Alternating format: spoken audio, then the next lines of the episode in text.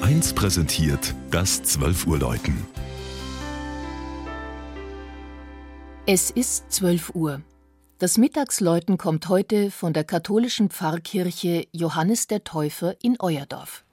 Regina Vanderl über die Marktgemeinde im unterfränkischen Landkreis Bad Kissingen und die wechselvolle Geschichte ihrer Kirche.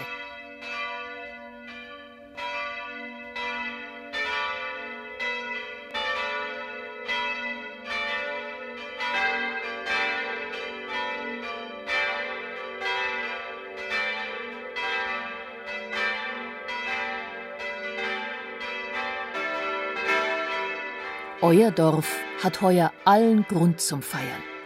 716 tauchte der erste Nachweis einer Besiedlung des Ortes auf.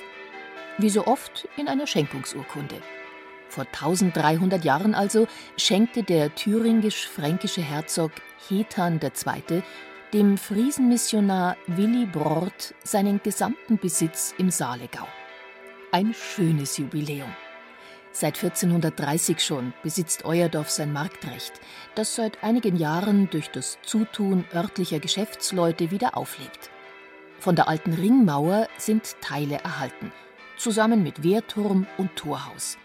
Frühe Zeugen sind außerdem die Willibrordskapelle, das Jagdschloss der Bischöfe von Würzburg bei der Kirche oder auch die alte Saalebrücke mit der Statue des heiligen Johannes von Nepomuk.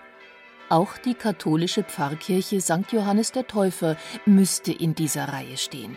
Doch sie brannte 1872 ab und wurde im neugotischen Stil wieder aufgebaut. Ein teures Unterfangen.